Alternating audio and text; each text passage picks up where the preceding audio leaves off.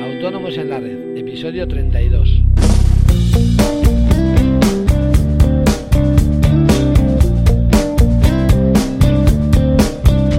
Muy buenos días a todo el mundo y bienvenidos una vez más, una semana más a Autónomos en la Red, el programa, el podcast en el que hablamos de todas esas cosas que os afectan a todos los autónomos. Hoy vamos a hablar de un tema muy de moda la pasada semana, eh, que son los aplazamientos en Hacienda. Eh, como todos habéis tenido que sufrir en vuestras carnes, la semana pasada tocó presentar los impuestos del trimestre y claro, en algunos casos no tenemos el dinero suficiente para hacer frente a ello. ¿Y qué podemos hacer? Eh, bueno, la respuesta es sencilla, es solicitar un aplazamiento. Pero no todos los impuestos se pueden aplazar. Si nos referimos a los impuestos que presentamos normalmente los autónomos, no se pueden aplazar todos los referidos a retenciones y sí se pueden aplazar el resto. Es decir, no se puede aplazar el modelo 111 que corresponde a retenciones de, que practicamos a nuestros empleados y a otros autónomos y tampoco se puede aplazar el modelo 115 que como sabréis corresponde a las retenciones que hacemos por arrendamientos, es decir, lo que le retenemos en la factura a nuestro casero. Eh, los pagos a cuenta de IRPF que tengamos que realizar, modelos 130 y 131, y el IVA, fundamentalmente el modelo 303, si son susceptibles de presentar con aplazamiento.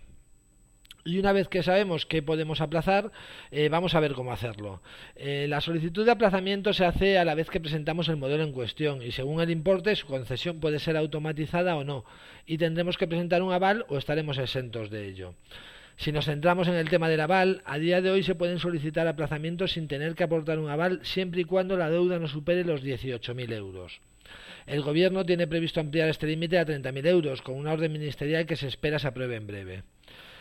En cuanto a la concesión, Hacienda sigue unos criterios a la hora de conceder los aplazamientos de forma automatizada en función del importe a aplazar y el plazo solicitado. Estos criterios vienen recogidos en la instrucción 4-2014 de 9 de diciembre, a la que en su momento tuvimos acceso y que establece los siguientes tramos. Eh, si la deuda es, igual o menor a 1.000 euros, se concederá de forma automatizada siempre que se solicite un máximo de tres plazos mensuales. Si la deuda está entre los 1.001 y eh, 1.001 euros y los 5.000 euros, podremos solicitar un máximo de nueve plazos mensuales. Si está entre los 5.001 y los 10.000 euros, el plazo podrá alcanzar las 12 mensualidades. Y por último, si está entre los 10.001 euros y los 18.000, el máximo a lo que podremos aplazar la deuda será de 18 mensualidades. Perdón. Es de suponer que cuando se apruebe la orden que aumenta el límite de la cantidad exenta de, de aportar un aval a 30.000 euros, estos tramos se modificarán. Pero de momento esto es lo oficial. De todas maneras os iré informando a medida que se produzcan estos cambios, tranquilos. Y bueno, hay tres puntos que me parece importante resaltar en el tema de los aplazamientos. El primero es que siempre hay que presentar el aplazamiento junto con el impuesto. Es decir, no vale de nada presentar el impuesto sin haber presentado el aplazamiento. Si presentamos el impuesto y no presentamos el aplazamiento, Hacienda entenderá directamente que no hemos realizado el pago, por lo que nos lo exigirá con los recargos correspondientes, como si, por ejemplo, no atendiéramos a un impuesto domiciliado por falta de fondos en la cuenta. El segundo punto que quiero resaltar es que cuando hablo de concesión automatizada no quiero decir que esté aprobado automáticamente, eh, sino que debemos esperar a recibir la carta de Hacienda a la que se nos conceda el aplazamiento y nos fije las cantidades a pagar, los días de pago y los importes ya incluidos los intereses. También puede pasar que se nos deniegue el aplazamiento, aunque no es frecuente, pero podría pasar en el caso de que tengamos otras deudas con Hacienda no aplazadas, por ejemplo.